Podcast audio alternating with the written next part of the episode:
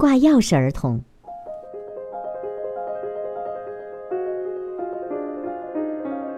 玛莎和我十分关注那些在逆境中努力奋斗、最终顺利成长的小孩。人是可以改变的，童年经历并不能将我们定性。即便保守地说，玛莎和我的童年都不甚理想。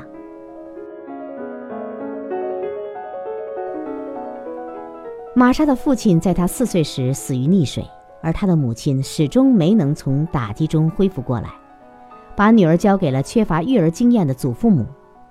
我的父亲在我几周大的时候离开了我们，母亲为养育我们不得不长时间工作。尽管祖父母对我十分关心，但由于他们也要长时间的工作，让我早早的成了挂钥匙儿童。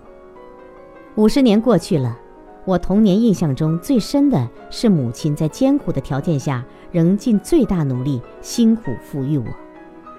她让我接触的都是健康的榜样，细心筛选教师。教练、看护人和其他在我生活中扮演重要角色的人，母亲确保我与心理健康的人建立亲密关系。尽管生活穷困，并且单亲儿童的身份也是个难题，家人的关爱使得我依然能够顺利成长。特殊的成长经历使我对工作充满热情和责任心。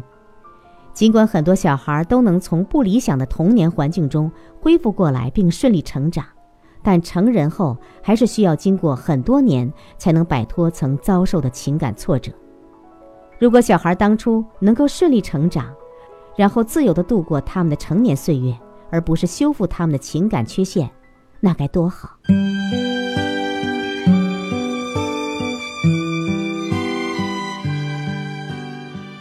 但逆境可以转变为机遇。离异家庭的背景使我对婚姻的态度十分坚决。暑期在钢厂装配线打工的经历，激励我完成了大学学业。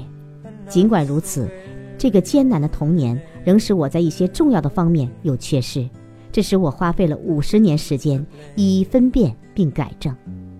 但我相信，母亲和祖父母在童年时期对我良好的照顾，帮助我克服了很多成年后遇到的挑战。